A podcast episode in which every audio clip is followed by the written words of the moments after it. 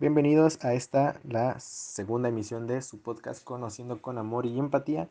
Eh, muchas gracias por estar en este nuevo capítulo. Los saludo a la mesa de la vez pasada con el mismo gusto de siempre. Mis compañeros Luis, Sebastián, Astrid y yo, su servidor Alan. Para esta emisión vamos a hablar de la identidad de género, el cual es un concepto circunstancial a la hora de hablar sobre la comunidad LGBT y que a veces llegamos a confundir o no tenemos la certeza de su significado. Para esto comenzaré con mi compañero Luis para que nos defina lo que es la identidad de género. Bueno, como ya lo mencionó Alan, yo voy a comenzar por dar la introducción del concepto de identidad de género. La identidad de género es la vivencia interna e individual del género, tal como cada persona la siente, misma que puede corresponder o no con el sexo asignado al nacer. Esto incluye la vivencia personal del cuerpo, que podría o no involucrar la modificación de la apariencia o funcionalidad corporal. También incluye otras expresiones de género como la vestimenta, el modo de hablar y los modales. Como mencionas, Luis, me parece importante mencionar sobre la definición que adquiere la identidad de género, pero ¿qué tal si también empezamos por definir el género como tal? A lo que se puede entender como género, este se atribuye a todo lo que corresponde al carácter social, histórico, cultural, económico y político que a una persona se le ha asignado al momento de nacer. Complementando lo que dice mi compañero Rivas, también yo quisiera añadir la definición de cisgénero. Esto es cuando la expectativa social del género de la persona se alinea con el sexo asignado al nacer. En consecuencia, existen mujeres y hombres cis, el prefijo cis proviene del latín de este lado o correspondiente a, y es el antónimo del prefijo trans, que significa del otro lado. Otro concepto que debemos tener en cuenta es el de transgénero. Este describe a la persona cuyo género asignado al nacer no corresponde con su identidad de género. También es usado como un término general para incluir a las identidades de género fuera de lo masculino y femenino. Su abreviación común suele ser trans. No olvidemos el concepto de agénero, que describe a una persona que no se identifica con ningún género. Y un poco sobre su bandera es que contiene franjas blancas y negras que representan la ausencia del género, mientras que las franjas verdes y púrpuras representan los géneros no binarios.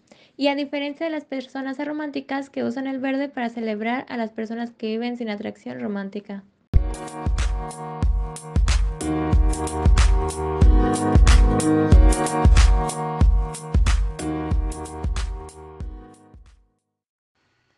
Y ya con las definiciones que se fueron dadas anteriormente, ahora describiremos transgénero.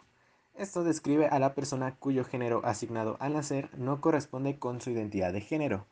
También es usado como un término general para incluir a las identidades de género fuera de lo masculino y femenino. Su abreviación suele ser trans.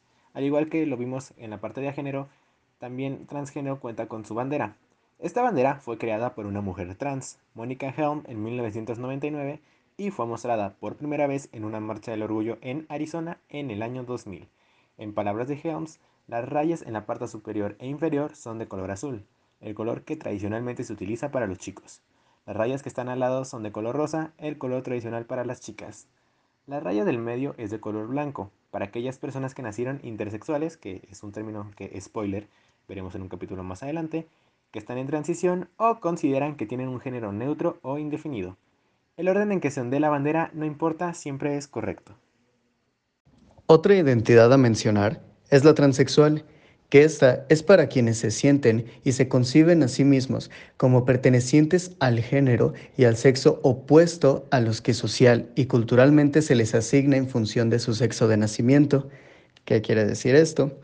Que pueden optar por una inversión médica para adecuar su apariencia física y corporalidad a su realidad psíquica, espiritual y social. Quisiera mencionar la identidad queer, porque ser una persona queer significa que alguien no se identifica como heterosexual o cisgénero. Es una persona que pertenece al colectivo LGBT, pero que no se identifica con las letras L, G, B o T. En sí, la palabra queer abarca muchísimas cosas que tienen que ver con el movimiento de la liberación sexual. Creada en 2011 por Marilyn Roxy, la bandera queer destaca la androginia con la banda, las identidades a géneros con el blanco y las personas no binarias con verde. Algunas personas se refieren a ella como una bandera no binaria. También está la identidad de género fluido, que es aquella identidad de género que no es fija. Puede que una persona de género fluido se sienta siempre como una mezcla de, de, los dos géneros tradicionales, pero puede que se sienta más como un género unos días y como de otro en otros. La bandera de género fluido está destinada a abarcar todas las identidades de género. El rosa representa la feminidad, el azul la masculinidad, el púrpura la masculinidad y la feminidad, el blanco la falta de género y el negro todos los géneros. Continuemos con el género no binario, que es un concepto que describe a una persona cuya identidad de género no es completamente hombre o mujer. De igual manera, las personas no binarias pueden sentirse hombre o mujer a la vez, ninguno de los dos, identificarse con un género durante un periodo y con el otro durante otro. Asimismo, es un conjunto de ideas que agrupa a todas aquellas personas que no se sienten identificadas con la masculinidad o con la feminidad. La bandera no binaria fue diseñada por Kyle Rowan en 2014. El amarillo que representa a las personas cuyo género existe fuera de lo binario. El blanco a las personas con muchos géneros. El morado a personas cuyo género es una mezcla entre el femenino y el masculino. Y el negro a las personas que no se identifican con un género. Y bueno, hasta aquí vamos a dejar este segundo capítulo de este podcast. Les damos la invitación para que nos sigan en nuestras redes sociales, conociendo con amor y empatía. Ahí vamos a poner información aún adicional a lo que hemos hablado aquí para que tengan un mayor entendimiento y tengamos comunicación. Respondemos normalmente enseguida. Entonces con esto nos despediremos. Los invitamos a que nos sigan en el siguiente capítulo. Eh, les sigo recordando que tomen agua, que se laven los dientes y que tengan un buen día, buena tarde o buena noche, depende de la hora que lo estén escuchando. Muchas gracias por escucharnos y nos vemos.